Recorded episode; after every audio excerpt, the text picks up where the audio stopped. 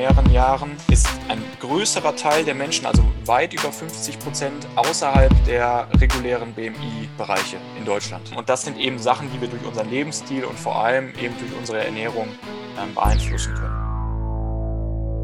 Also, hallo, schön, dass ihr wieder eingeschaltet habt zu einer neuen Podcast-Folge heute. Heute ist der René leider nicht da, aber wir haben mal wieder den Tobi als Gast. Den kennt ihr ja schon aus unserer ersten Folge zu Ernährung, wo wir über das Thema Abnehmen gesprochen haben. Hallo erstmal Tobi, schön, dass du da bist. Danke, und, dass ich ähm, da sein darf und äh, ich freue mich auf die Folge. Sehr gerne.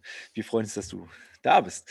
Und ähm, jetzt, äh, dieses Mal haben wir uns so ein bisschen das Thema äh, in Richtung gesunde Ernährung so ein bisschen rausgenommen, dass wir The äh, Thema Ernährung für unsere Gesundheit so ein bisschen genauer besprechen und gucken mal, wo die Reise hinläuft und wie weit wir da diskutieren können. Der, äh, und äh, hoffen, dass der Tobi uns schöne Einblicke als Experte geben kann. Und äh, haben uns natürlich schon vorher so den einen oder anderen Punkt hier und da ein bisschen überlegt. Und wir fangen aber auch natürlich mal erstmal damit an, so ein bisschen generell, was ist denn überhaupt äh, gesund? Ich denke, jeder kennt so ein bisschen die generelle Definition, was Gesundheit betrifft, äh, was die WHO betrifft allgemein. Das ist das ja, äh, das hat ja drei Faktoren, körperlich, geistig und aber auch ähm, sozialen Faktor, dass man da einfach äh, das Fernbleiben von Krankheit in dem Sinne. Aber wir gehen jetzt direkt eigentlich äh, noch ein bisschen spezifischer darauf ein. Ähm, äh, drei Punkte hat der Tobi hier Vorhin mal genannt, die wir da gerne mal besprechen wollen, was den BMI zum Beispiel betrifft. Das ist ein ganz wichtiges Thema, der ganz häufig in, äh, in, in auch im Thema Gesundheit natürlich genannt wird. Blutfettwerte ist gerade, was die Ernährung betrifft, auch ein sehr interessantes Thema. Ähm, jetzt ist mir gerade der eine Punkt entfallen. Insulin haben wir noch, beziehungsweise äh, wie genau. unser Körper Kohlenhydrate verstoffwechseln kann, ja. Genau, die Verstoffwechslung von Kohlenhydraten. Fangen wir doch direkt einmal an mit äh, mhm. dem BMI-Wert. Äh, der steht ja teilweise auch im Verruf, im, was heißt im Verruf, aber es gibt ja immer Leute, die gerne darüber diskutieren, ob der immer so zutreffend ist. Ich würde mal behaupten, also, dass er auf den größten Teil der Bevölkerung durchaus zutrifft, auf den sehr hohen Prozentsatz, also auf den normalen Durchschnittsbürger auf jeden Fall.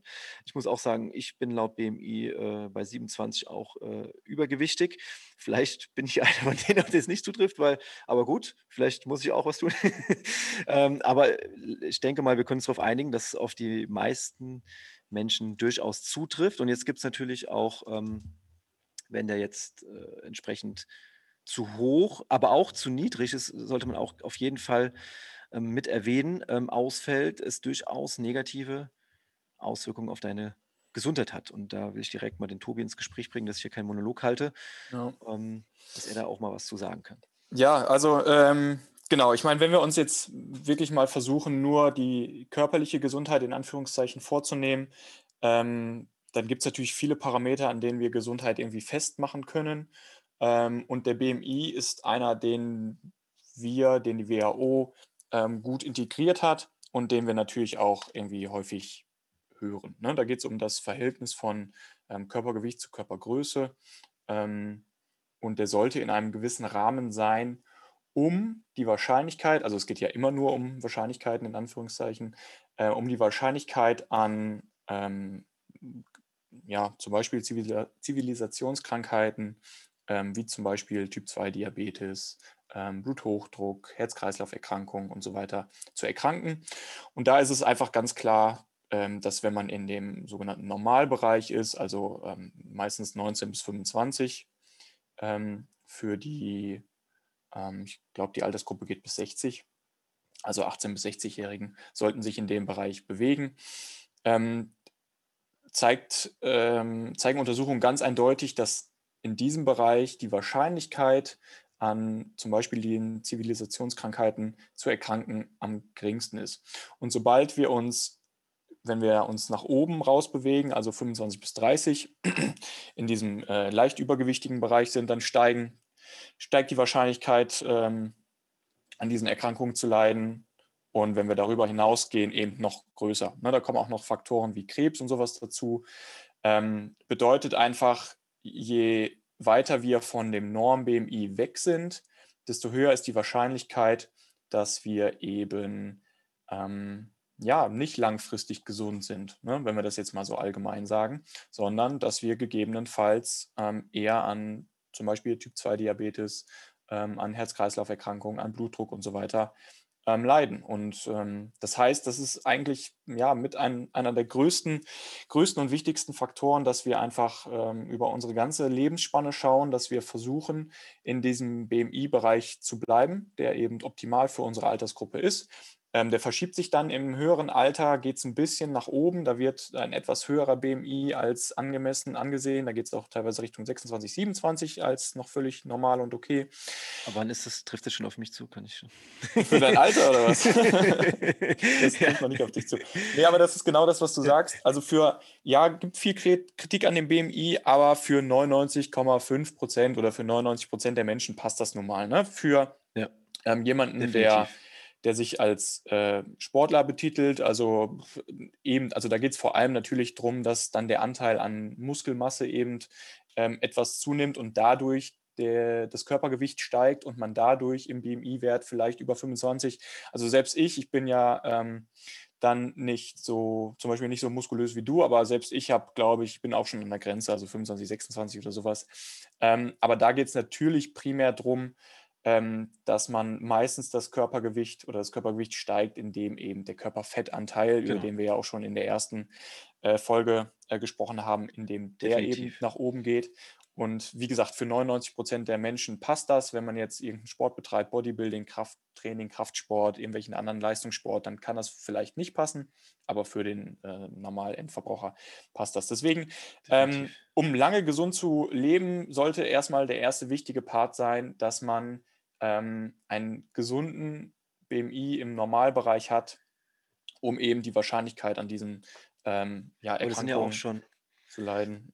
Äh, sehr interessante Punkte, die du genannt hast, im Sinne mhm. von, ähm, wenn man auch mal allein jetzt, äh, du hast jetzt die Wahrscheinlichkeit genannt, äh, an diesen Krankheiten zu erkranken. Wenn du dir jetzt noch die Statistik anguckst, was unsere häufigsten Todesursachen sind, ähm, darüber hatten wir ja, hatten wir, glaube ich, mit, hatte ich mit René, glaube ich, schon mal angeteasert in der ersten Folge, hatten wir da grob drüber gesprochen, sind das ja auch genau diese Krankheiten, die du jetzt nennst. Also wir, die meisten, die, die häufigsten Todesursachen sind weiterhin Herz-Kreislauf-Erkrankungen Ne? Also das ist ja auch eine weite Sparte, da, fallen ja, ja viele Erkrankungen drunter. Und direkt danach kommt Krebs.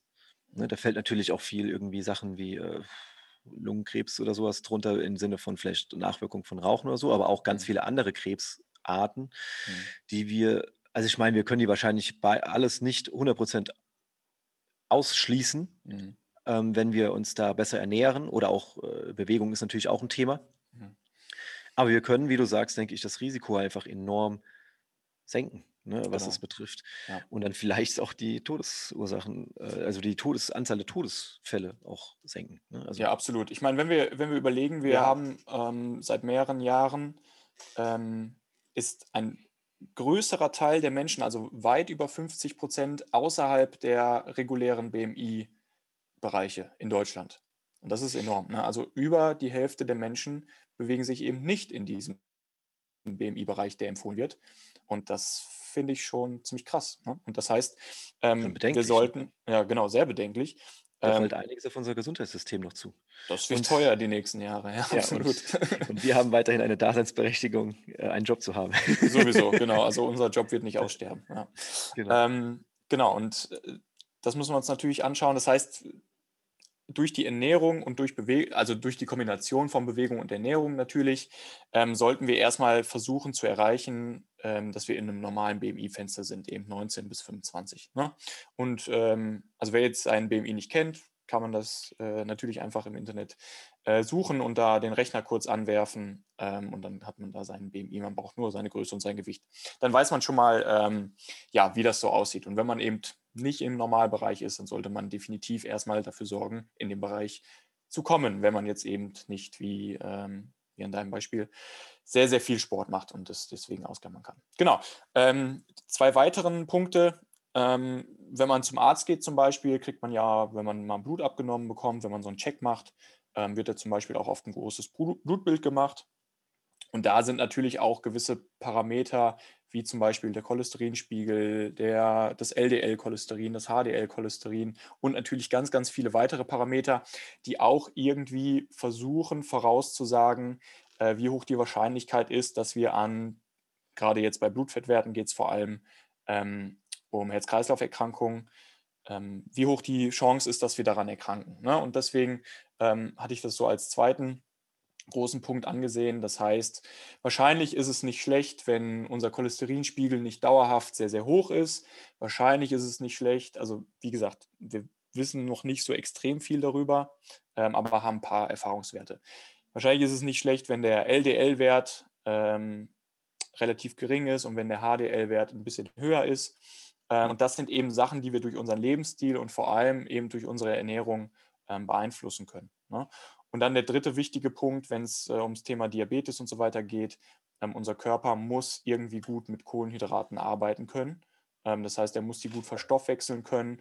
Und deswegen können natürlich auch so Sachen wie der Langzeitblutzucker, der Nüchternblutzucker ähm, als Werte genommen werden, um, ich sage mal ganz grob und dann in Kombination mit den anderen Werten ähm, zu, be zu bewerten, ob man eben ähm, eher im gesunden oder eher im ungesunden, rein körperlich ähm, Bereich ist.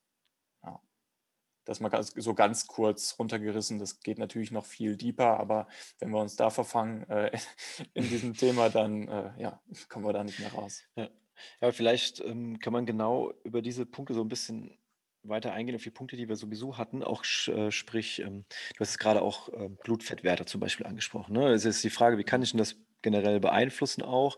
Oder auch Cholesterin hast du zum Beispiel auch an, äh, ich, äh, angesprochen.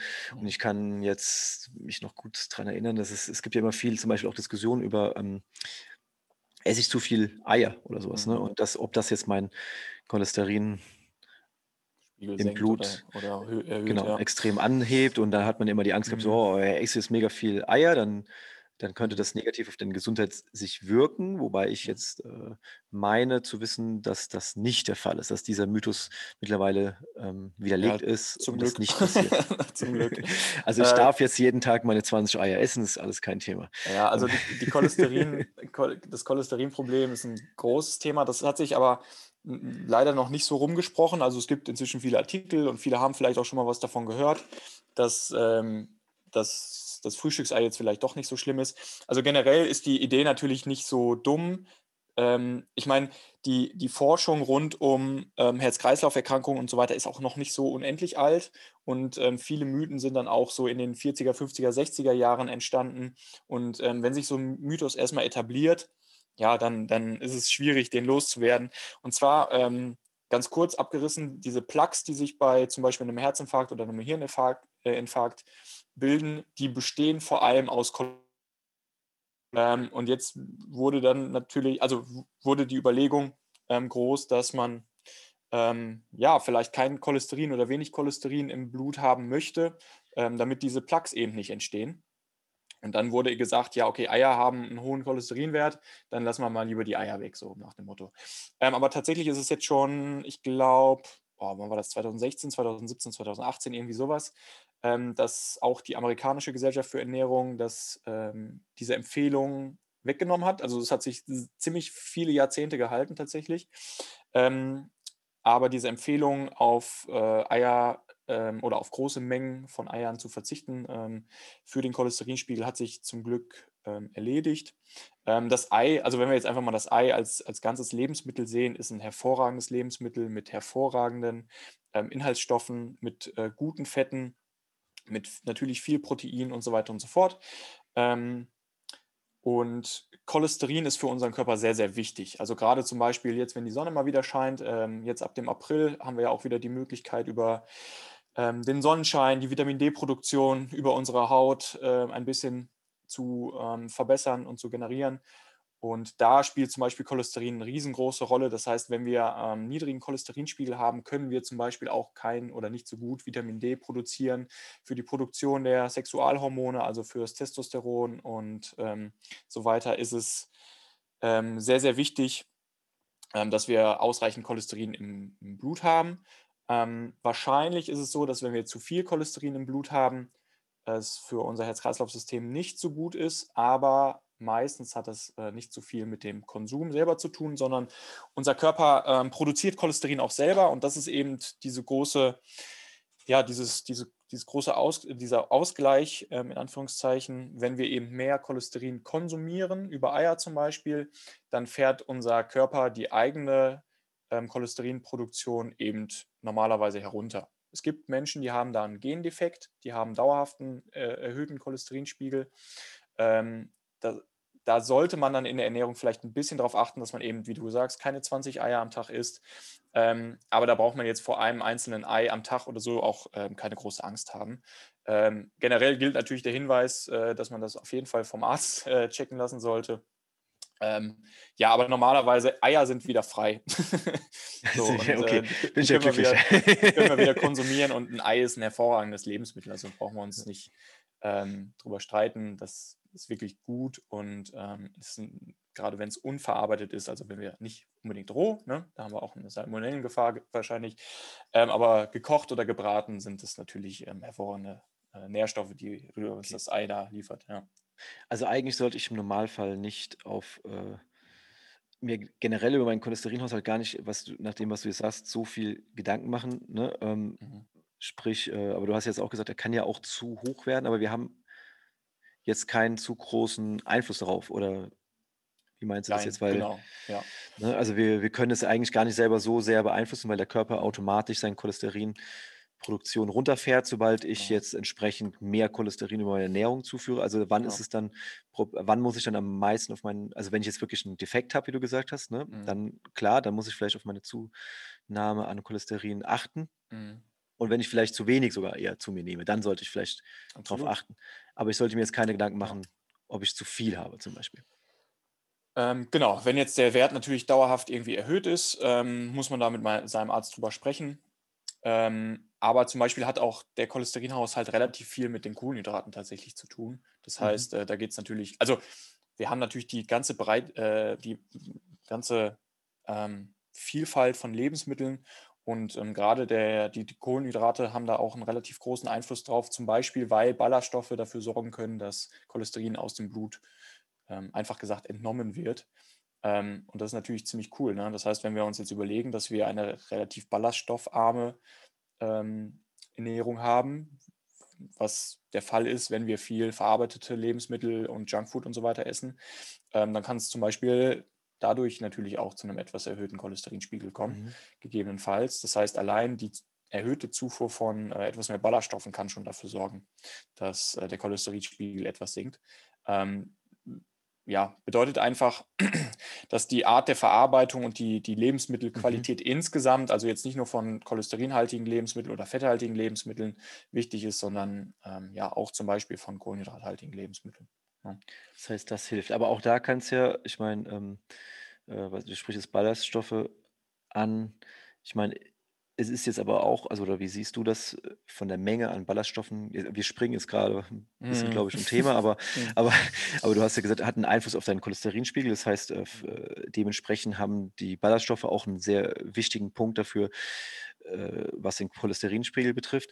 Aber es kann jetzt ja auch sein, okay, wenn ich jetzt sehr extrem auf meine Ballaststoffe achte und sehr, sehr viele zu mir nehme, mhm. ähm, da habe ich letztens, hatten wir hier grob diskutiert, kann das ja auch negativ für mich sein? Also, oder wie ja. siehst du das? Also, wenn ich meine, ich soll, du solltest wahrscheinlich auch nicht direkt Angst haben darüber, direkt, wenn du anfängst, überhaupt Ballaststoffe zu, zu dir zu nehmen. Aber es gibt ja auch äh, häufig mal, äh, geht es dann in die Extreme so. Ne? Also das äh, sollte jetzt, denke ich, wahrscheinlich auch bei Ballaststoffen nicht sein, obwohl ja. sie ja sehr gesund sind, denke ich. Ne? Genau, also generell haben wir das Problem, dass wir einfach viel zu wenig davon essen, weil wir viel zu viele sehr stark verarbeitete Lebensmittel konsumieren. Ne? Also wenn wir uns jetzt das hört sich vielleicht extrem an, aber wenn wir uns einen Beispieltag angucken, morgen gibt's, äh, morgens gibt es Cerealien in Form von gesüßten Müsli, Kelloggs, was auch immer. Ähm, mittags gibt es was bei McDonalds und äh, abends gibt es nochmal eine Tiefkühlpizza oder sowas. Ne? Das Boah. ist jetzt ein extremer Tag, aber es gibt Menschen. Es gibt Menschen Geiler Cheat Day, ey. Geiler Cheat Day. es gibt Menschen, die, ja, die, die essen einfach so täglich. Ne? Und ähm, ja. je nachdem, wie viel Gemüse jetzt auf der Pizza ist und wie viel Gemüse auf dem Burger ist, sind da eben nicht viele Ballaststoffe. Und natürlich, ähm, wenn man jetzt in das andere Extrem geht und dann vielleicht Ballaststoffe als Nahrungsergänzungsmittel äh, zuführt oder Flohsamenschalen oder sowas konsumiert, dann regelmäßig in größeren Mengen, dann kann das natürlich auch in die andere Richtung gehen und dann kann es auch schnell Richtung Verstopfung und so ein Kram gehen. Also das macht natürlich auch keinen Spaß. Ähm, bedeutet im Endeffekt, wenn wir uns versuchen, ähm, naturbelassen zu ernähren bedeutet allgemein ähm, wenig verarbeitete Lebensmittel zu konsumieren, bedeutet nicht keine, aber wenig, ähm, haben wir in der Regel ausreichend viele Ballaststoffe. Ne? Da hast du, glaube Ähm, ich, schon den wichtigsten Punkt, also ja, denke ich, sag, räume ich jetzt einfach, ja. schmeiße ich einfach mal in den Raum, was eine gesunde Ernährung betrifft, genannt. Mhm. Äh, für mich zumindest. Umso weniger verarbeitete Lebensmittel du zu dir nimmst, umso besser. Ne? Das Ja. schließt ja Gemüse und Obst ein, das schließt aber auch eine Reihe von anderen Lebensmitteln ein, ne? Und du einfach nicht dir jedes Mal irgendwie den Burger reinziehst oder was auch immer oder was einfach verarbeitet ist, ne? Also, eigentlich sind auch schon zum Mhm. Beispiel Sachen, die wir teilweise ganz feiern, nicht unbedingt das immer das Beste, nur weil es, keine Ahnung, irgendwelche Puddings gibt, die, äh, hohen Mhm. Proteinbedarf haben. Im Endeffekt ist es ein verarbeitetes Lebensmittel, ähm, was natürlich vielleicht einen großen Protein Menge, äh, im Verhältnis aufweist und gar nicht so hochkalorisch ist, aber im Endeffekt ist es ein verarbeitetes Lebensmittel und dann gibt es natürlich wiederum vielleicht weniger Ballaststoffe oder so. Also, es ist jetzt auch nicht ausgewogen in dem Moment, ne? Aber ich denke, gerade das Unverarbeitete ist ein ganz, ganz wichtiger Punkt, den wir Absolut. an der Stelle festhalten sollten, ne? Genau. Ich meine, im Endeffekt sollte man sich immer überlegen, okay, dieses Essen, was ich jetzt vor mir habe, oder wenn man sich ein einzelnes Lebensmittel anguckt, sagen wir mal so ein Burger Bun, also so ein Brötchen irgendwie, ähm, sollte man sich mal versuchen vorzustellen, ähm, was alles passieren musste, damit das vor einem liegt, so in der Form. Das heißt, wenn wir jetzt zum Beispiel ein Weizenbrötchen haben, so dann musst du erstmal den Weizen nehmen, musst den schälen, musst den mahlen, musst den weitermahlen, damit er so gut gemahlen ist wie möglich, damit wir dann irgendwann dieses Mehl Typ 405 haben, also so weit verarbeitet wie möglich und so wenig Nährstoffe wie möglich. Das heißt, mit jedem Verarbeitungsschritt verlieren wir ja Nährstoffe. Ähm, und ähm, dann wird das weiterverarbeitet mit Wasser und den anderen Zutaten. Dann wird das gebacken und so weiter. Und dann haben wir das irgendwann vor uns liegen. So, und wenn wir uns jetzt äh, vorstellen, wir haben einen Apfelbaum, gehen zu dem Apfelbaum, schnappen uns den Apfel und beißen da rein, dann ist die Wahrscheinlichkeit, dass äh, in diesem Apfel natürlich viel mehr wichtige Nährstoffe für uns drin sind als in dem äh, Brötchen beispielsweise, ähm, auf jeden Fall sehr viel höher, ne? weil Ja, quasi kein Verarbeitungsschritt dazwischen ist. Bedeutet jetzt nicht, dass man nie wieder ähm, verarbeitete Lebensmittel konsumieren darf, aber ähm, mir ist es immer relativ wichtig, den Menschen zu veranschaulichen oder die Menschen darüber nachdenken zu lassen, also gerade meine Kunden primär, was denn jetzt passieren musste, damit dieses Lebensmittel vor uns liegt ne? und wie viele Verarbeitungsschritte dazwischen sind und äh, wie viel uns da durch die Lappen ging oder geht, ne? zum Beispiel. Und genau das ist richtig, wie du sagst. Also es sollte überwiegend unverarbeitet sein. Ähm, aber auf der anderen Seite gibt es auch kaum Lebensmittel, die wirklich nur schlecht sind. Es kommt halt auch immer auf, das, auf den Kontext an. Ja? Ähm, ja. wenn Ja, das ist zum ja auch die Beispiel. Frage, du hast jetzt gerade das Weizen äh, Brötchen genannt zum Beispiel.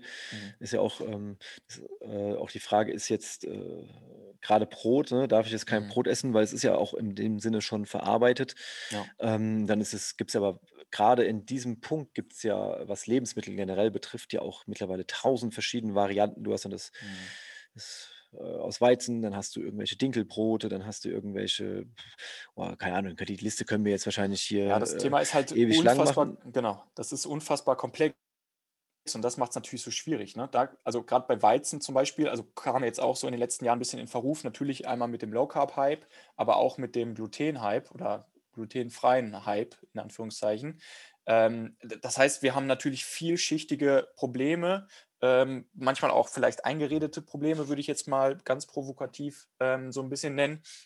Ähm, ja, aber äh, jetzt als Beispiel, wenn wir Sport machen oder gemacht haben, das heißt, ähm, du hast intensiv trainiert, du hast mit einem mit 'nem Coachie intensiv trainiert, ähm, dann kann es ja danach durchaus sinnvoll sein, ähm, zum Beispiel auch mal zu Gummibärchen zu greifen oder sowas. ne? Das Ja, das soll einfach nur heißen, dass es es geht immer um den Kontext, ne? Es macht natürlich keinen Sinn, den ganzen Tag Gummibärchen zu essen, aber wenn man mal Bock auf Süßigkeiten hat und wir müssen realistisch sein, wir leben in einer Gesellschaft, wo wir das zur Verfügung haben und, ähm, wir werden wahrscheinlich nicht die Power haben, da nie zuzugreifen. Und dann müssen wir uns natürlich überlegen, wann macht es denn am meisten Sinn? So, wenn man jetzt intensiv trainiert hat zum Beispiel, kann es durchaus sinnvoll sein, danach eine Handvoll, eine halbe Handvoll, also eine kleine Handvoll ähm, Gummibärchen zu essen, um einfach zum Beispiel die Regeneration zu, zu fördern. Ne? Dass das dann nicht ein optimales Lebensmittel ist, völlig klar. Stark verarbeitet, viel Zucker und so weiter und so fort.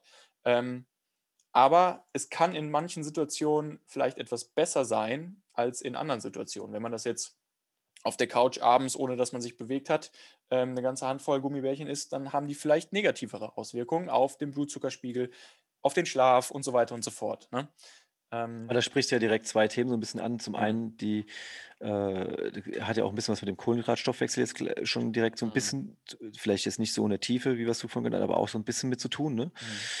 Und zum anderen sind es ja auch äh, ganz wichtiges Thema, was wir jetzt ja schon angefangen haben zu besprechen, äh, mit äh, gesunde versus ungesunde Lebensmittel. Das ist ja mhm. beides zwei Punkte. Ne? Das ist halt die Frage zum einen, zwei Fragen, die man sich jetzt, äh, denke ich, da, die wir da vielleicht beantworten sollten, ist, ist es überhaupt sinnvoll, Lebensmittel generell in gesund und ungesund zu unterteilen oder ist es vielleicht eher sinnvoll zu sagen, wie du jetzt auch schon gesagt hast, verarbeitet oder möglichst unverarbeitet oder vielleicht nährwertdicht versus nährwertarm. Ähm, das sind ja auch so Begriffe, die da ganz gerne benutzt werden und gerade auch was die Kohlenhydratstoffwechsel jetzt in dem Moment betrifft, vielleicht dann für den Zuhörer ganz interessant. Warum ist es jetzt in welchem Sinne nach dem Training äh, ganz äh, vielleicht was anderes als äh, jetzt Abend auf der Couch?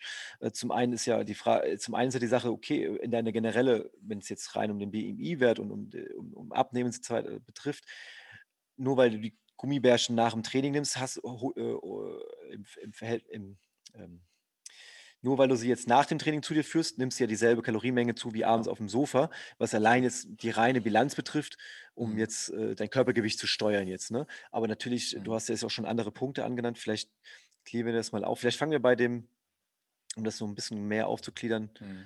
oder wenn du das sinnvoll hältst, äh, bei dem, äh, warum es zu dem Zeitpunkt an und dann gehen wir ein bisschen auf vielleicht äh, gesund versus ungesunde Lebensmittel so ein bisschen drauf ein. Ich denke, ja. das wäre eine ganz gute Reihenfolge, oder? Ja. Ähm, okay, ganz kurz die Kohlenhydratverstoffwechslung. Wenn wir uns bewegen, wenn wir Sport machen, gerade wenn wir unsere Muskeln ähm, intensiv belasten, deswegen ist halt Krafttraining und Kraftsport so geil, ähm, dann verbrauchen wir, also wir haben Kohlenhydratspeicher im Muskel und wenn wir die Muskeln beanspruchen, dann leeren wir die. So. Das heißt, ähm, unsere Muskeln wollen sich dann schnell wieder füllen mit diesem Energiespeicher, den Kohlenhydraten, ne, worunter auch die Zucker zum Beispiel fallen. Ähm, und deswegen, wenn wir die zum Beispiel in einem Training geleert haben, dann kann unser Körper diesen Zucker ohne Insulin aufnehmen teilweise. Das ist ein mega Gamechanger, das ist super geil, ähm, weil also komplexes Thema kurz, zu, kurz runterbrechen ist immer schwierig. Oder ähm, einzel einzelne Folge drüber machen, nur darüber. ja, genau, einzelne Folge drüber machen.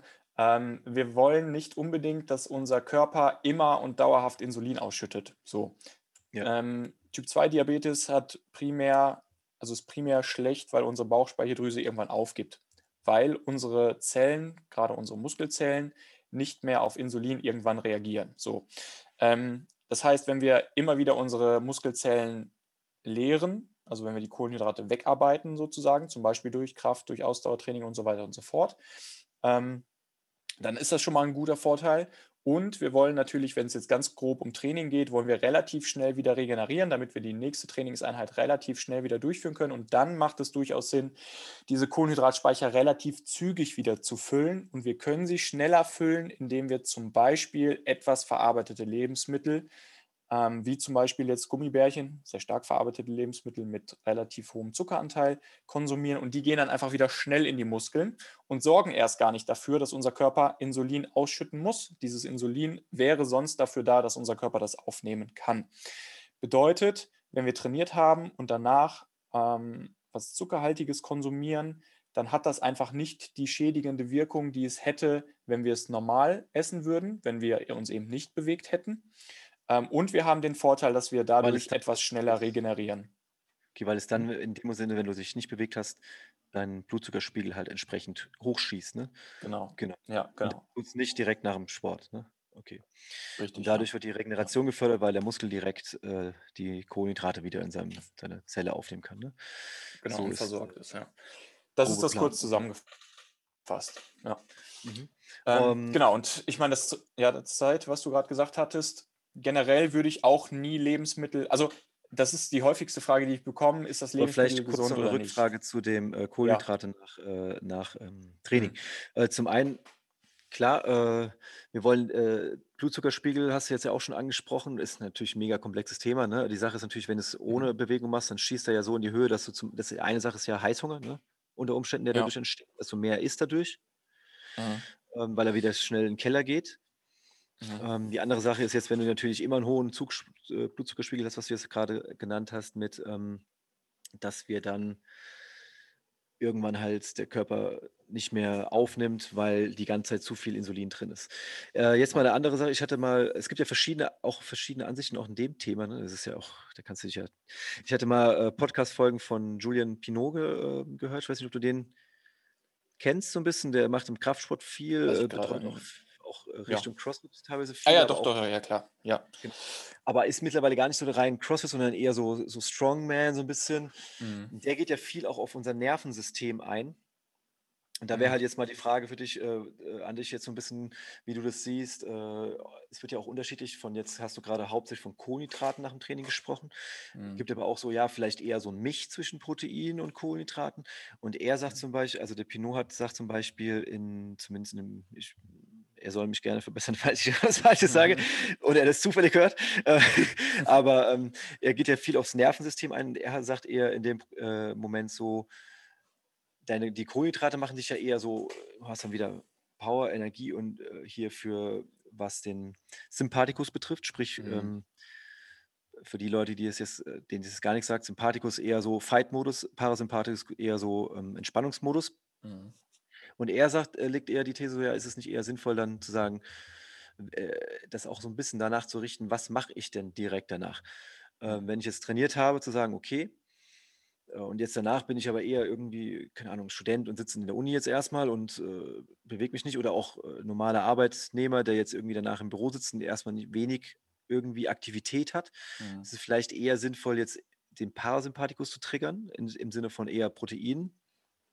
Ähm, oder ich habe jetzt danach keine Ahnung was zu tun und brauche eher diesen sympathischen Reflex, wobei ich ja meistens dann eher den Parasympathikus danach habe in meiner Aktivität nach dem Training direkt. Auch der Leistungssportler haut ja nicht direkt die nächste Einheit danach raus. Mhm. Ähm, ob man dann sagt: „Okay, muss ich jetzt ir wirklich zwingend Kohlenhydrate nehmen oder macht man eher die Kohlenhydratzufuhr direkt vor dem Training oder während des Trainings?“ Jetzt sind wir natürlich auch schon 'n bisschen in schon eher Richtung 'n bisschen leistungsbezogenerer Ja, Sportler das ist wahrscheinlich drin, Sport das ist jetzt aber Sporternährung, genau. ne, Ähm, ähm ja, genau. Also, ist natürlich 'n 'n interessanter Ansatz, 'ne interessante Idee. Ähm Kann natürlich auch für den Normalsterblichen interessant sein, wenn ich jetzt einfach nur so 'n Mhm. bisschen Sport mache und danach dann halt meine meiste Zeit dann doch wieder eher im Büro verbringe, ne? Und dann bin ich ja auch nicht so, dass ich jetzt Absolut. meistens täglich 'ne Einheit mache, sondern eher so zweimal die dreimal die Woche oder so? Absolut, genau. Also, der wichtigere Part ist definitiv das Protein nach dem Training. Ähm, das, was ich mit den Gummibärchen angebracht hatte, war ja nur, wenn man jetzt unbedingt Bock auf die Gummibärchen hat, dann sollte das am ehesten in dem Zeitraum sein. Mhm. Ähm, generell wäre es natürlich am geilsten, wenn wir so wenig Gummibärchen wie möglich essen, so. Ähm, das heißt, nach'm Sport generell ist der Proteinanteil etwas wichtiger, wenn man zum Beispiel nur in Anführungszeichen die nächste Einheit in 2, 3 Tagen hat, dann ist es wurscht. Dann ist es völlig wurscht. Mhm. Nur, ähm, zum Beispiel bei meinen Sportlerinnen und Sportler, die haben morgens 'ne Einheit, mittags 'ne Einheit und nachmittags 'ne Einheit. Ähm, die müssen so schnell wie möglich die Kohlenhydratspeicher wieder voll bekommen, damit die so viel wie möglich reinbekommen, damit die einfach Performance liefern können. Aber das ist 'n altes äh, 'n anderes Thema. Wie gesagt, am besten wäre es natürlich, so wenig, ähm, Gummibärchen wie möglich zu essen, aber wichtig ist halt, dass man, ähm, versteht, dass das auf jeden Fall möglich ist, ähm, trotzdem verarbeitete Lebensmittel zu konsumieren, aber dass es halt besser und schlechter geeignete Mhm. Zeitpunkte dafür gibt. Ja. Ja. Aber ist natürlich jetzt schon für den auch für den Normalsch Sterblichen in Mhm. Anführungszeichen, denke ich, zu unterscheiden so gut, jetzt, äh, für die Leistungssportler, die du da hast, dreimal die dreimal am Tag Training. Mhm. Für die hat natürlich dieser regenerative Effekt, äh, ohne jetzt sagen zu wollen, dass es für die anderen nicht sinnvoll ist, aber Ja. noch 'n größeren Einfluss natürlich auf ihr Leben als jetzt, ähm, für denjenigen, der dann nur vielleicht diese dreimal nur in der Woche trainiert, anstatt, ähm, die dreimal am Tag. Ähm, und dann vielleicht sogar 'ne Proteingabe noch mal wichtiger ist. Also, Ja. weiß nicht, wenn das das Genau, doch, doch, absolut, absolut. Stimme ich Ja, dir zu, ja. okay. Ne, ohne jetzt runter äh, ohne jetzt, äh, sagen zu wollen, dass das Mhm. andere unwichtig dann wäre, ne? Ähm, gut, aber dann war mir haben wir das ja schon ich hoffe, wir haben es ganz gut zusammengefasst. Ich bin Mhm. ja jetzt, äh, in meiner Nachfrage noch mal komplexer geworden mit Sympathikus und Parasympathikus und, äh, dann haben wir noch Blutzuckerspiegel und, äh, äh, Cholesterin, äh, hatten wir davor, äh, sind Ja. schon sehr Also, wir können ja noch mal vielleicht ganz kurz also, es ist als Normalsterblicher relativ wichtig, dass man seinen Blutzuckerspiegel einigermaßen im Griff hat, so als gesunder Mensch. Ähm, wir wollen wenig Peaks drin haben, also wenig, ähm, Blutzuckerspitzen generell, um so was wie mehr Hunger und so weiter zu vermeiden. Und da geht's natürlich auch drum, dass man eben wenig äh, dass man, ja, wenig verarbeitete Lebensmittel hat. Ähm, und ich glaube, worauf wir jetzt hinaus wollten, war ist ja, dass es eher so eine also, es ist nicht schwarz und weiß, es ist nicht rot und grün, also ein Lebensmittel ist nicht gesund oder eben ungesund, sondern es ist eher so was wie ein Kontinuum, auf dem sich ein ein Lebensmittel bewegt und es ist vielleicht eher von der Tendenz Richtung gelb oder rot, wenn wir jetzt äh, ja doch gelb oder rot oder vielleicht eher Richtung grün. Ähm, und dann geht's eben nicht drum, dass man immer nur Brokkoli und Reis und Hühnchen irgendwie isst, ähm, sondern dass man sich ausgewogen natürlich eher Richtung, in Anführungszeichen, grüne Lebensmittel, wenn man sich das jetzt so vorstellen kann, bewegt. Ähm, aber dass es auch mal nicht schlimm ist, wenn man, keine Ahnung, ähm äh, weißen Reis oder Pasta, die eben vielleicht keine Vollkornpasta oder so was ist, mit Pesto, ähm, konsumiert, aber dass man die Sachen, die vielleicht auf diesem Spektrum eher in den ungesünderen Bereich gehen, eben nicht regelmäßig oder in großen Mengen, ähm, konsumiert und die unverarbeiteten, also eher auf der grünen Seite oder gesunden Seite des Spektrums, ähm, im größeren Anteil konsumiert, ne? Und da ist es halt dieser Spruch, den den den's so oft gibt in so vielen Bereichen: „Es geht einfach immer um die Menge.“ Also, die Menge macht das Gift. Es Ja. gibt kaum Nährstoffe, ähm, von denen wir möglichst die Finger weglassen sollten. Einen gibt es da, das sind die die Transfettsäuren, ähm, Mhm. können wir ja ganz kurz ansprechen. Ähm, Transfettsäuren, äh, ganz kurz, sind einfach, ähm, stark Mega verarbeitete genau, mega verarbeitete, ähm, mehrfach ungesättigte Fettsäuren, die einfach, ähm also, mehrfach ungesättigte Fettsäuren, so was wie Omega-3, also im im im Lachs zum Beispiel ist ja viel Omega-3, ist relativ instabil. So, und wenn wir jetzt zum Beispiel nehmen wir 'n anderes Beispiel, wir haben, äh, Frittierfett. Ähm, das ist meistens 'n Pflanzenfett, was, hm, auch noch 'n gewissen Anteil an Omega-3 und Omega-6-Fettsäuren haben. Und wenn wir das immer wieder erhitzen und immer und immer und immer und immer wieder erhitzen, wie's zum Beispiel in der klassischen Pommesbude nebenan auf jeden Fall der Fall sein wird, ähm, dann werden diese mehrfach ungesättigten Fettsäuren zu sogenannten Transfettsäuren und die sind dann natürlich auch in dem Lebensmittel, was da drin zubereitet wird, also ob's jetzt die Pommes sind oder ob's der Berliner ist oder sonst irgendwas, sind die definitiv, äh, enthalten. Ähm, und früher waren die zum Beispiel auch in großen Anteil an in Margarine drin. Das sind einfach gehärtete, äh, mehrfach ungesättigte Fettsäuren. Und das sind so eigentlich fast die einzigen, ähm, zumindest Makronährstoffe, die wir auf die wir möglichst absolut verzichten sollten. Also, das sollten wir wirklich auf ein Minimum runterfahren, weil diese Transfettsäuren, ähm, ja, mit sehr fiesen Erkrankungen, äh, in Zusammenhang stehen. Die sind relativ stark krebserregend, die sorgen relativ schnell dafür, dass man, ähm, an gegebenenfalls, ähm, an Herz-Kreislauf-Erkrankungen erleiden kann. Ähm, und da sollte man auf jeden Fall die Finger, äh, soweit es geht, von weghalten. Also, zum Beispiel auch in verarbeiteten Keksen und so was ist alles drin. Ähm, es gibt inzwischen seit einigen Jahren da Richtlinien, die sagen, dass zum Beispiel Margarine irgendwie nicht mehr so hergestellt werden darf, dass da der Anteil so und so hoch ist. Das heißt, ähm, wir werden schon relativ gut geschützt, aber wenn wir uns jetzt jeden Tag, äh, 10 Berliner reinpfeifen, dann werden wir wahrscheinlich noch 'n relativ hohen Anteil an Transfettsäuren in unserer Ernährung haben. Und da sollten wir möglichst drauf achten, ähm, dass es eben nicht so ist. Ansonsten gibt es fast keine Nährstoffe, die wir nicht in gewissen Mengen gut tolerieren können, ne? Das heißt, es wäre ganz sinnvoll, zum Beispiel vielleicht eher in die Richtung zu gehen, zu unterscheiden in nicht ungesund versus gesund, sondern eher so sagen, nährwertdicht oder Mhm. oder halt, äh, nährwertarm und oder halt verarbeitet, unverarbeitet und dass natürlich der Großteil deiner Bevölkerung hauptsächlich aus eher nährwertdichten Lebensmitteln besteht, Mhm. die un möglichst unverarbeitet sind. Und dann kannst du auch 'n gewissen Teil, äh, tolerieren, der der nicht der bisschen verarbeiteter ist, ne? Also, sprich so 'ne Ja. 80-20-Regel, ne, denke ich Mhm. immer, ist ja immer ganz gut so, von, ne? ja, ja. Ist 'ne mega gute Sache, weil dann kannst du halt auch das ist ja, denke ich, auch für die für den Kopf ganz gut immer, ne, wenn wenn man sich nicht irgendwie alles verbietet, weil alles verbieten ist auch immer schwierig. Es hält kaum einer durch. Die wenigsten sind so ja. diszipliniert und selbst, äh, so Leute wie, äh, Bodybuilder jetzt, die meistens sehr diszipliniert essen, also, sehr lange sehr, sehr diszipliniert essen, auch die halten das irgendwann nicht mehr durch und man sieht, äh, ja meistens nur deren Bilder auf der Bühne und wie die dann kurz danach aussehen und innerhalb von 2 Wochen sich 20 Kilo wieder drauf gefuttert haben. Das betrachtet man dann ja meistens nicht und da essen die auch ganz viel davon, nur weil sie Ja. sind halt nur in ihrer Wettkampfvorbereitung so.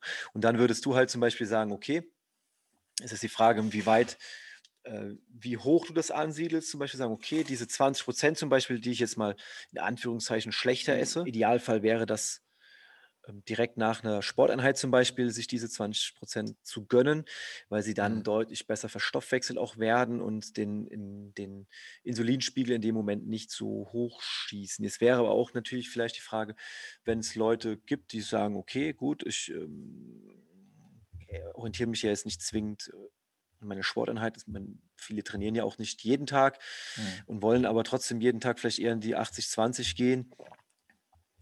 Ähm, ist vielleicht nicht ideal, aber vielleicht, wenn ich's trotzdem schaffe, in den 20% zu bleiben, ist es dann sehr dramatisch. Ich muss natürlich trotzdem schaffen äh, wir haben ja da jetzt auch, ohne jetzt zu komplex werden zu wollen, aber wir haben ja da auch über Blutzuckerspiegel und so was gesprochen. Ein Punkt ist natürlich, okay, ich schieße mir dann dadurch vielleicht hoch und schaffe es wieder 'ne Spitze zu kriegen und ein Punkt dann ist natürlich vielleicht der extreme Abfall des Blutzuckerspiegels, um dann wieder in 'ne Heißhungerattacke vielleicht zu fallen. Dann gibt's vielleicht Leute, die das vermeiden können, weil sie trotzdem einfach diszipliniert sind. Ähm, weiß nicht, wie du das siehst, ob das dann auch okay ist oder ob du sagen würdest: „Okay, generell einfach nur nach 'ner Sporteinheit.“ Motiviert natürlich die Leute vielleicht auch dann wieder, sich mehr zu bewegen, sagen: „Ich Ja, will jetzt mal 2 definitiv. Schokoriegel zu essen, Ja. dann gehe ich jetzt erst mal joggen Mhm, mhm. und dann kann ich ja.“ Genau, das ist natürlich, äh, die ph äh, psychologische, ähm, Sichtweise wollten wir jetzt weglassen, aber das hat natürlich auch 'n bisschen was damit zu tun, definitiv. Ähm, also, generell, wenn die Kalorienbilanz passt, ist schon mal alles ganz gut so, ne? Also, wenn man weiß, dass man wenn wir noch mal ganz an den Anfang gehen, dass der BMI okay ist und dass die Kalorienbilanz auch, ähm, nicht sehr ausartet, ähm, dann sollte dann kann man auch eher mal sich auf die in nicht auf die 20 g äh, konzentrieren, aber dann muss man sich einfach nicht so unendlich viele Gedanken drum machen, ne, ganz klar. Ähm Aber man kann genau, natürlich auch in 80 einer Kalorienbilanz bleiben, nur mit Chips, Pizza und, äh Ja, absolut, genau. das sollte Nur man mit Chips und Pizza und und Cola können kann man auch, aber dann wird man halt nicht satt und hat natürlich auch relativ wenig Nährstoffe, ne? Ähm, Ja. aber es geht wahrscheinlich, ja. Also, ich kenne ja, ja, ich lieber nicht, was ich für Menschen kenne, die sich sonst wie ernähren. Ähm, genau. Ne, ich hatte also, ja doch, als als, äh, Negativbeispiel, ich hatte mal 'ne Kundin, bei der habe ich 'n Ernährungsprotokoll gemacht. Da guckt man ja also, als Ernährungsberater guckt man sich über 'n Protokoll an, wie das aussieht. Da stand wirklich nur Chips, Pommes und, ähm, Cola drauf, 3 Tage lang. Das war echt brutal, ja. Genau, ähm, aber die Frau war nicht übergewichtig und auch für ihr Alter relativ gesund. Na ja, soll nicht motivieren, äh, das zu machen. Äh, die Wahrscheinlichkeit, dass man gesund bleibt, ist gering. Aber sie hat ja trotzdem dann irgendwelche Folgen davon, also, weniger Energie den Tag Ja, wahrscheinlich und, langfristig äh wird sie genau, und auch und langfristig vor allem wird wird das also, körperlich wird sie auch abbauen, ja, also funktioniert einfach nicht. Ähm, wo waren wir denn jetzt?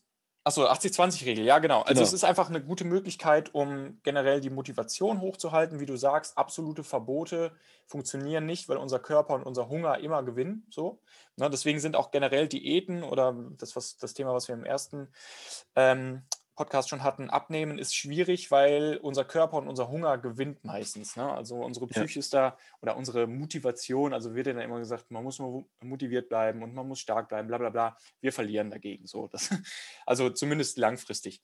Deswegen macht's definitiv Sinn, ähm, das so 'n bisschen aufzuteilen in 80-20 oder 70-30 oder wie auch immer. Wenn man natürlich jetzt 'n gewisses Ziel hat, ähm, etwas abzunehmen, also, 'ne negative Kalorienbilanz zu erzeugen, macht es definitiv Sinn, den Part, ähm, der 20 vielleicht etwas kleiner zu machen oder etwas größer, ähm, zu machen. Aber das bedeutet einfach, dass man ja, in regelmä also, dass man regelmäßig in seinen Tag integriert auch natürlich verarbeitete Lebensmittel, ähm, einbauen kann, ähm, ohne dass wir da großartig negative Auswirkungen von haben.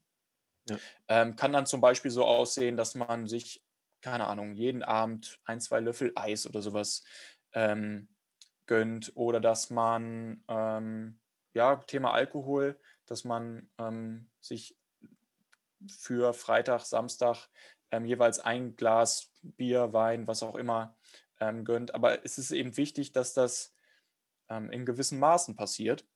Ja. Und ähm, die Menge macht das Gift. Die Menge macht das Gift, dass wir einfach diese Maße nicht übertreiben. Man kann sie auch mal übertreiben, dann fallen wir natürlich nicht direkt tot um. Aber wenn unser Lebensstil so ist, dass wir es immer übertreiben, dann wird sich unser Körper dementsprechend irgendwann entwickeln und ähm, äh, vielleicht zur Wehr setzen oder vielleicht auch einfach äh, direkt drunter leiden. Ja. Ja. Und ich denke, es ist aber auch ein ganz wichtiger Punkt, den du gerade nennst, weil äh, auch mit dem, man kann das mal übertreiben, weil es ist ja auch manchmal, gerade im Thema Ernährung machen sich ja manchmal so einen extremen Kopf, zumindest aus meiner Erfahrung jetzt raus, und, mhm. oh, darf ich das jetzt? Und dann jetzt, jetzt habe ich einfach mal äh, am Wochenende über die Stränge geschlagen, weil jetzt irgendwie wirklich was anstand und jetzt ist alles kaputt und jetzt darf ich gar nichts mehr essen und so den Kopf sollte man sich so auch nicht machen, versuchen dann einfach wieder zu einer normalen Ernährung zurückzukommen. Mhm. Und dann ist auch eigentlich in der Regel, nur weil wir es einmal gemacht hat, nicht das Problem. Und ich denke auch gerade, was die 80-20-Regel betrifft, und wenn du jetzt, wie du gerade aufs Abnehmen, aber auch ein generelles Leben mhm.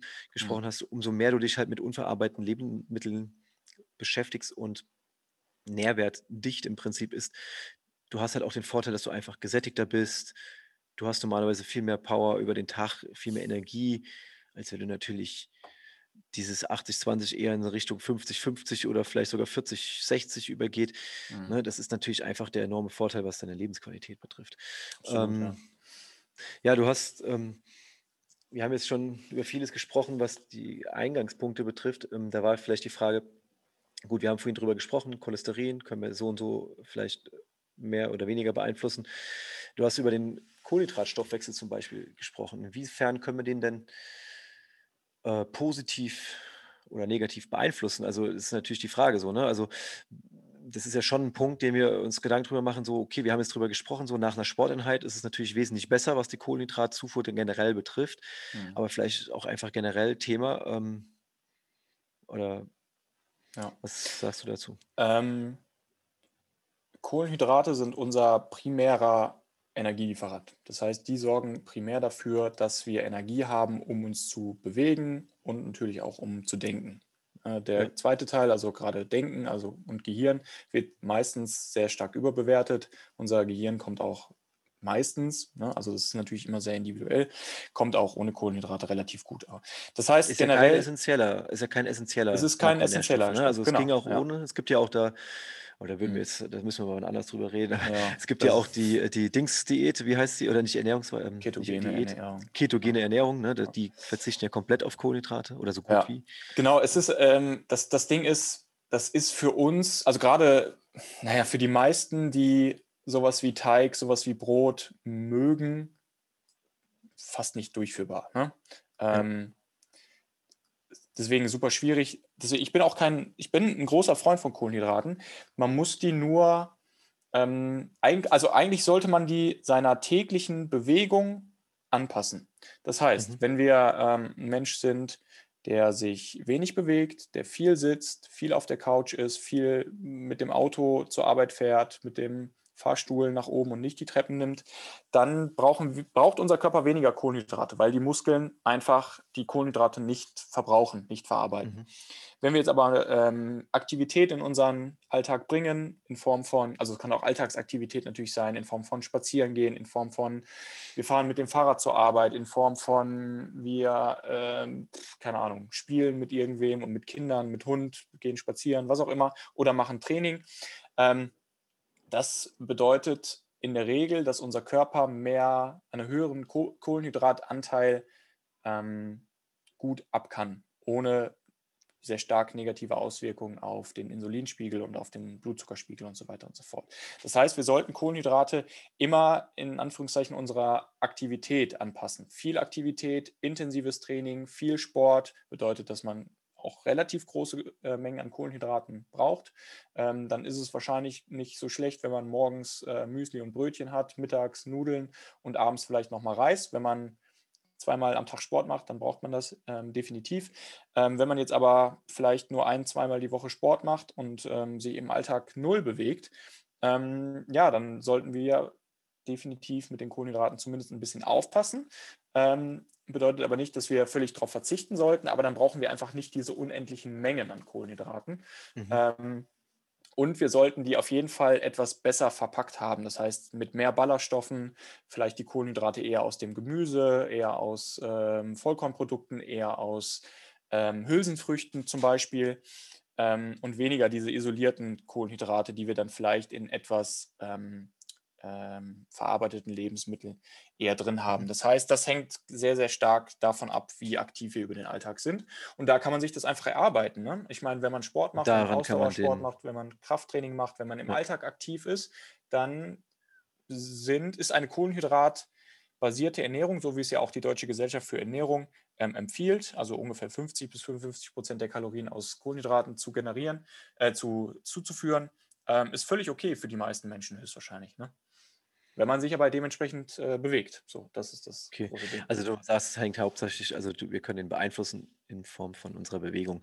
Umso mhm. mehr wir uns bewegen, umso mehr Kohlenhydrate ähm, können wir gut verstoffwechseln. Das heißt aber auch ähm, tolerieren, genau. Das heißt aber dann auch unabhängig von unserer äh, Bilanz in dem Moment. Also wenn ich jetzt zum Beispiel, gut, also ähm,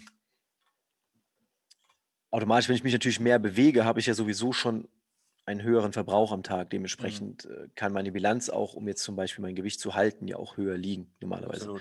Ja. Ähm, aber wenn ich jetzt mal diesen Faktor, ja, es ist schwer, den rauszurechnen, aber ne, also ich hätte jetzt irgendwie, keine Ahnung, 2000 Kalorien am Tag Erhaltungsbilanz mhm. und äh, jetzt äh, bewege ich mich da viel, habe dann Erhaltungsbilanz und, oder bewege mich wenig. Ne? Und dann ist jetzt die Frage, macht das jetzt einen Unterschied, ob ich jetzt mich, wenn ich mich wenig bewege, ich äh, jetzt dieselbe Anzahl an Kalorien esse, ein, aber da halt viele Kohlenhydrate drin habe oder halt weniger. Ne? Aber ob das hat das dann schlechtere ja. Verstoffwechslung? Also Kohlenhydrate sind nicht essentiell, wie du es ja gesagt hast. Essentiell sind bestimmte Aminosäuren. Also wir wollen eine ausreichende Menge an Protein. Ähm, und wir wollen eine bestimmte Menge an mehrfach ungesättigten Fettsäuren und wir brauchen eine gewisse Menge an Fett insgesamt. Und ähm, die Kohlenhydrate die müssen sich dann daran anpassen, in, in Anführungszeichen. Ne? Das heißt, in der Regel geht man davon aus, wir brauchen so und so viel Protein. Wenn wir ein normaler Mensch sind, keinen Sport machen, keine Körperveränderungsziele haben und einfach nur gesund leben wollen, kommt man wahrscheinlich so mit 0,8 bis 1 Gramm pro Kilogramm Körpergewicht Protein am Tag aus. Ähm, dann sollten wir auch ungefähr 1 Gramm Fett pro Kilogramm Körpergewicht konsumieren und der Rest kann dann durchaus Kohlenhydrate sein. Ähm, wenn die Kalorienbilanz stimmt, also die Kalorienbilanz steht halt über allem. Ne? Genauso wie es beim ja. Abnehmen ist, ist es auch bei der Gesundheit. Wenn wir, ähm, wenn wir nicht dauerhaft zu viele Kalorien essen und im BMI-Bereich bleiben, ist schon fast alles sehr gut. Ne? Dann geht es tatsächlich nur noch um, in Anführungszeichen, Nuancen.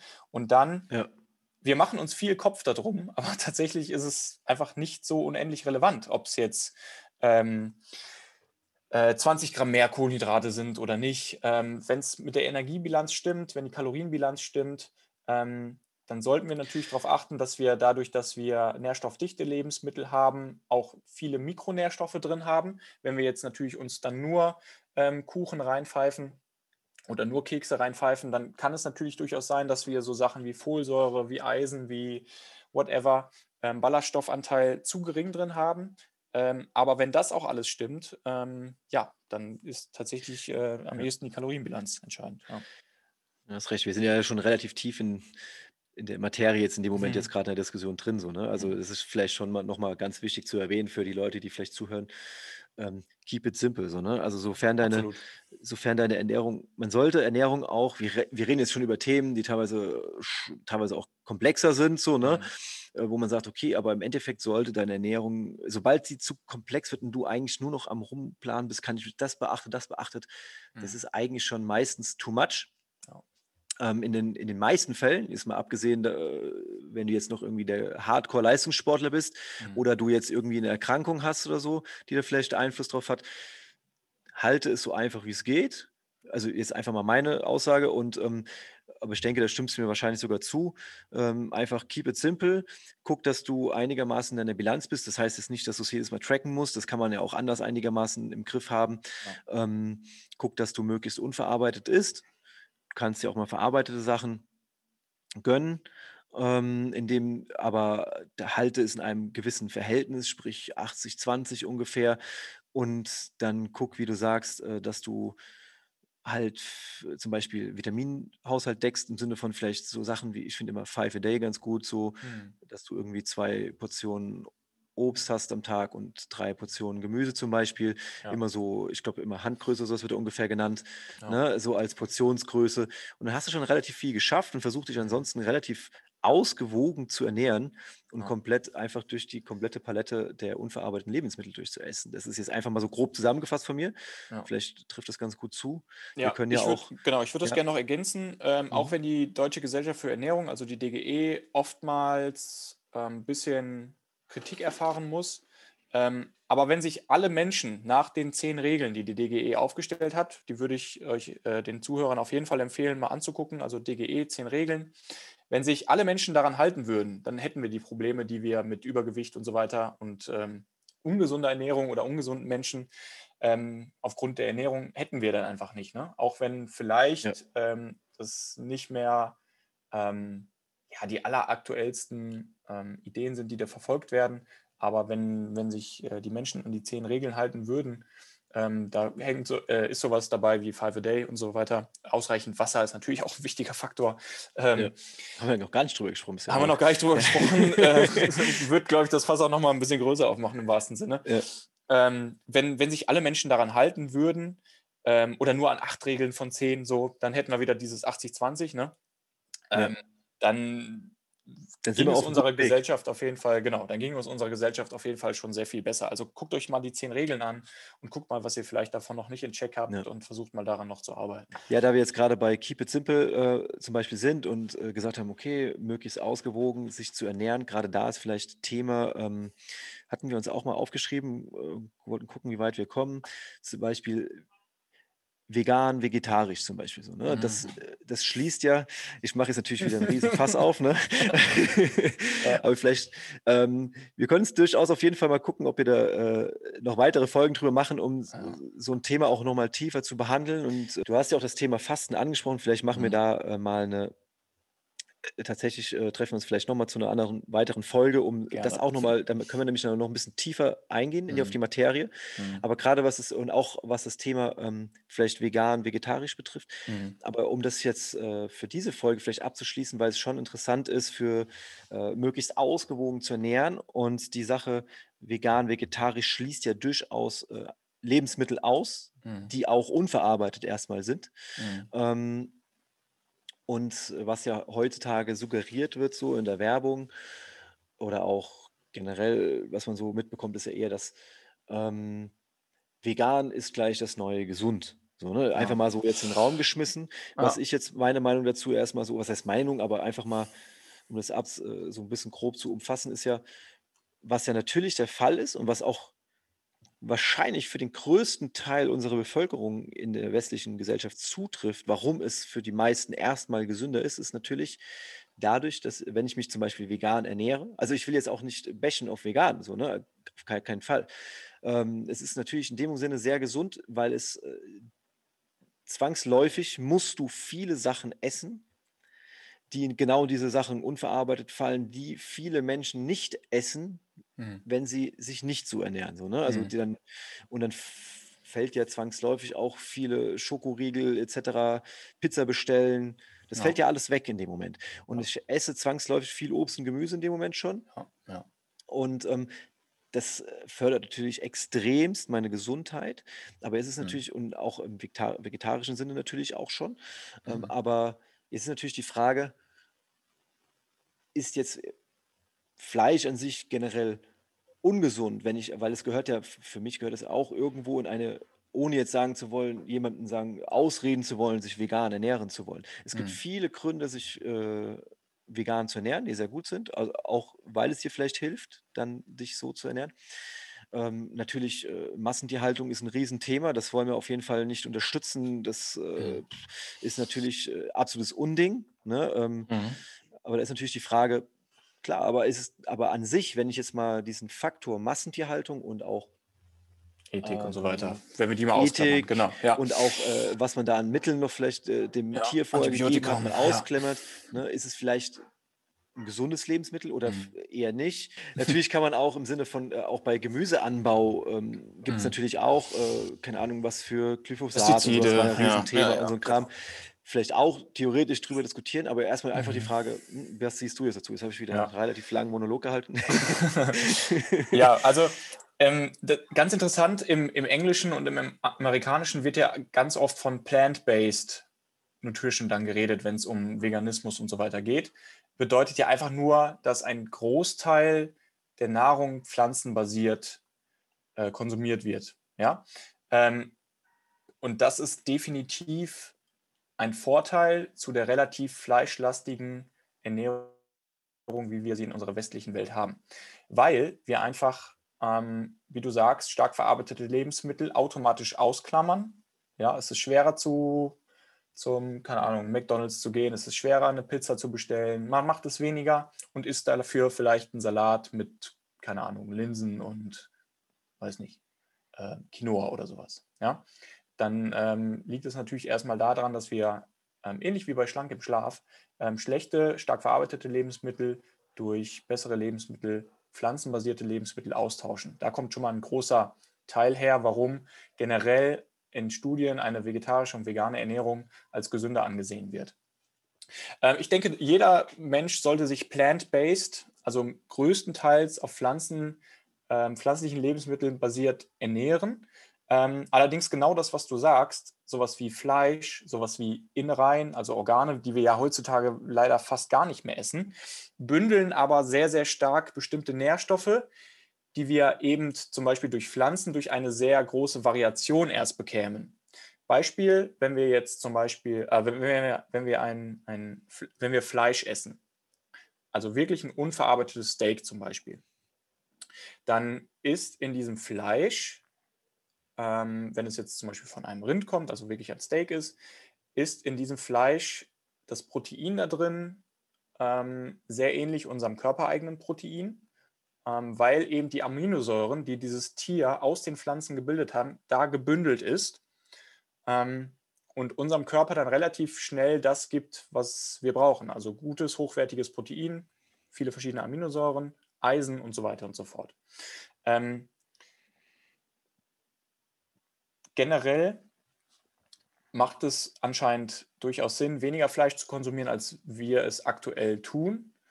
Ähm, aber es geht jetzt nicht nur drum also, das Ding ist nicht nur: „Okay, wir lassen jetzt das Fleisch weg“, weil, wie du sagst, wie du grade beim anderen Thema kurz hattest, wenn wir Pommes mit, äh, Ketchup und Chips essen, ist das auch alles vegan, aber es hat natürlich nix mit gesunder Ernährung zu tun, ne? Das ist immer so 'n gutes gutes Gegenbeispiel. Das heißt, plant-based, also eine pflanzenbasierte Ernährung ist auf jeden Fall zu empfehlen. 90 %, 80 % der Kalorien aus pflanzlichen Lebensmitteln. Dann ist es aber höchstwahrscheinlich durchaus ähm, kann es von Vorteil sein, wenn wir, ähm, einige Kalorien zum Beispiel auch aus, ähm, Milchprodukten, aus Eiern, die hatten wir ja schon ganz am Anfang, oder auch aus Fleisch konsumieren. Ähm ganz oft ist natürlich die also jetzt grad gab's ja vor boah, war das letztes oder vorletztes Jahr, ähm, dass rotes Fleisch und verarbeitetes rotes Fleisch, ähm, das Darmkrebsrisiko erhöhen. Ähm, und da wurde ja dann ganz oft diese Zahl von 12 % oder so, ähm, in den in den Ring geworfen oder in durch die Medien verbreitet. Aber da muss man sich einfach angucken, dass das Darmkrebsrisiko sowieso bei, weiß ich nicht, also weit unter 10 % liegt, Darmkrebs, ähm, zu bekommen. Und die Menschen, die täglich X Menge an rotem verarbeitetem Fleisch konsumiert haben, hatten dann ein 12 % erhöhtes Risiko. Das heißt, es ging dann von, ich sage jetzt mal, ich weiß jetzt nicht die genauen Zahlen, aber von 2,4 auf 2, irgendwas Prozent. Das heißt, ja, das Risiko hat sich zum Beispiel durch den Konsum von verarbeitetem roten Fleisch erhöht, aber das muss man ja auch immer 'n bisschen in Relation sehen. Und wenn man jetzt eben, äh, nicht täglich sich die Würstchen auf 'n Grill haut, was natürlich auch wieder einfach ein, äh, verarbeitetes Lebensmittel ist, ähm, dann glaube ich, dass man auch mit ähm, einem gewissen Fleischkonsum trotzdem gesund leben kann und dass zum Beispiel auch unverarbeitete Fleischprodukte definitiv eher der äh, Gesundheit förderlich sind, wenn sie zum Beispiel, also wenn sie jetzt nicht unbedingt aus Massentierhaltung kommen, wenn sie nicht unbedingt ähm, große Mengen an Antibiotika brauchen, sondern gutes Beispiel äh, Wildfleisch. Ähm, das heißt, wenn wir, ich weiß nicht, wie es bei euch in der Region aussieht, aber hier ähm, im Siebengebirge gibt es wunderbar die Möglichkeit, äh, sich bei Jägern äh, Wildfleisch zu holen. Und da hat man ein sehr unverarbeitetes Lebensmittel. Die Tiere haben äh, natürlich gegessen, die Tiere haben natürlich gelebt. Es ist sehr, sehr reich an guten ähm, Nährstoffen, die wir brauchen. Und wenn man das ähm, ethisch vertreten kann, Tier zu essen, ähm, macht es definitiv, kann es gesundheitlich definitiv Sinn machen, ähm, regelmäßig Fleisch zu konsumieren. Aber überwiegend sollte die Ernährung eher pflanzenbasiert sein. Ich hoffe, das fasst das gut zusammen. ja, nee, da haben wir doch schon mal ganz, äh, ganz gut diesen Punkt so ein bisschen zusammengefasst, über den man natürlich äh, ewig reden kann. ja, absolut, genau. Dann gibt's ja also geht lieber viele... zum Metzger hier als zum äh, Aldi. Ja, genau. Zum Beispiel. Ne? Das ist ein super schwieriges Thema, auch das Thema Milch natürlich und Entzündungsprozesse und so weiter und so fort. Ähm, wie gesagt, alles in Maßen, so wenig verarbeitet wie möglich. Da macht es höchstwahrscheinlich, wir müssen ja auch immer von, nur von Wahrscheinlichkeiten reden, ähm, das ist nicht so tragisch. Überwiegend pflanzenbasiert, ähm, ergänzt durch tierische Lebensmittel, macht wahrscheinlich den meisten Sinn. Ja. Okay. Gut, ähm, ich würde mal sagen, da haben wir jetzt schon relativ, äh, wir haben ja jetzt schon lange gesprochen mhm. ähm, und relativ viel ähm, äh, angesprochen an verschiedenen Punkten, was die Gesundheit in der Ernährung betrifft. Und äh, vielleicht fasse ich nochmal ganz grob das Wichtigste zusammen. Ich glaube, unsere Kernessenz ist ja ähm, keep it simple. Mhm. Ähm, würde ich mal fast behaupten. Und ähm, versucht dich möglichst ausgewogen zu ernähren. Und ähm, halt äh, das im Sinne von, dass, die, dass der Großteil der Ernährung eher unverarbeitet ist und ähm, die verarbeiteten Lebensmittel äh, nicht den größten Anteil der Ernährung ähm, einnehmen, sprich 80-20-Regel so ungefähr grob geschätzt, 80% eher unverarbeitet, 20% eher verarbeitet. Wir hatten die 5-a-day-Regel äh, genannt, zum Beispiel was Obst und Gemüse betrifft. Und wir hatten zum Beispiel, was wir auch noch gesagt haben, ist, dass äh, das einzige, äh, der einzige Makronährstoff, den wir möglichst auslassen wollen, Transfette sind. Ne? Also mhm. soweit es irgendwie geht, das nicht zu uns zu nehmen. Und ich denke, das ist eigentlich auch die Hauptessenz. Ähm, ja, also genau. All dem, was wir ähm, gesagt haben. BMI im, im Rahmen halten, Blutzuckerspiegel im Rahmen halten, Blutfettwerte im Blick haben. Ähm, dann hat man schon mal einiges geschafft, wenn man dann, wie du sagst, äh, wenig verarbeitete Lebensmittel überwiegend in seiner Ernährung hat ähm, und eine große Vielfalt. Also gerade zum Beispiel beim Gemüse sollte man vielleicht nicht nur Paprika und Möhren essen, sondern vielleicht auch mal grünes Gemüse und dann mal äh, eine Aubergine dazu. Also einfach eine große Vielfalt ähm, an Lebensmitteln. Wir haben das, das, große Glück, dass wir in einer Zeit leben, wo wir in den Supermarkt gehen können und eine, eine, eine reichhaltige Auswahl haben. Ähm, da sollten wir auf jeden Fall zugreifen. Ähm, und dann ja, können wir ziemlich sicher gehen, wenn unser BMI im Rahmen ist und die anderen Parameter im Rahmen sind, dass wir uns relativ, dass wir relativ gesund leben. Ne? Und alle anderen ähm, Dinge sollten wir uns vielleicht auch manchmal nicht, wie du sagst, nicht so ganz viele Gedanken drum machen oder vielleicht ist es gar nicht so wichtig und so relevant, wie es uns irgendwelche Menschen, die natürlich auch vielleicht was verkaufen wollen, da muss man natürlich auch ein bisschen Blick drauf haben, ähm, dass die Themen einfach gar nicht so wichtig sind, wie sie gemacht werden manchmal. Ne? Ja. Definitiv. Hm. Super, aber da haben wir eine mega Folge, glaube ich, zusammen. Sehr gut. Äh, danke, dass du wieder dabei warst. Sehr, sehr gerne. Und, ähm, ich hoffe, unsere Hörer gefällt die Folge. Und äh, falls ja. ihr Fragen habt, äh, postet es natürlich gerne unten drunter. Dann versuchen wir die möglichst ähm, entweder in Kommentarfunktion oder vielleicht in einer weiteren Folge auch nochmal aufzufassen. Mhm. Und ähm, ja, ansonsten bedanke ich mich erstmal bei dir. Und ja, auch vielen lieben Dank. Ich freue mich äh, jetzt schon auf den nächsten Talk. Sehr gut. Es freut mich. Ja. Super. Also, dann bis zur nächsten Podcast-Folge.